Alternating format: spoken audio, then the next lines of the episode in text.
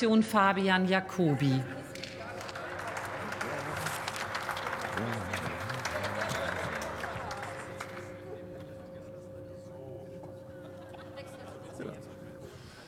So.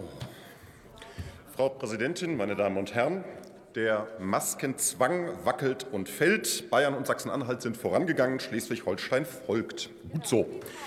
Die, für Fernzüge hat der Gesetzgeber den Maskenzwang ins Gesetz geschrieben. Die Ankündigung des Ministers Buschmann, alle Maßnahmen endeten im April 22, war wertlos. Der Bundestag hat mit den Stimmen der FDP die Maskenregelung verlängert. Das war falsch.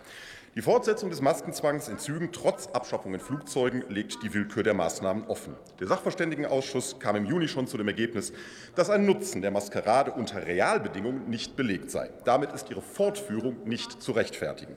Zum Glück gibt es einen Ausweg. Die Bundesregierung kann die Maskenpflicht in Fernzügen sofort aussetzen, ohne erst das Gesetz zu ändern. Herr Lindner hat getwittert, er hoffe, dass der bayerische Entschluss bundesweit Schule macht. Bitte schön, Herr Lindner, hier ist Ihre Chance. Nach der Ankündigung Ihres Vorsitzenden erwarte ich die Zustimmung der FDP-Fraktion zu unserem Antrag. Vielen Dank.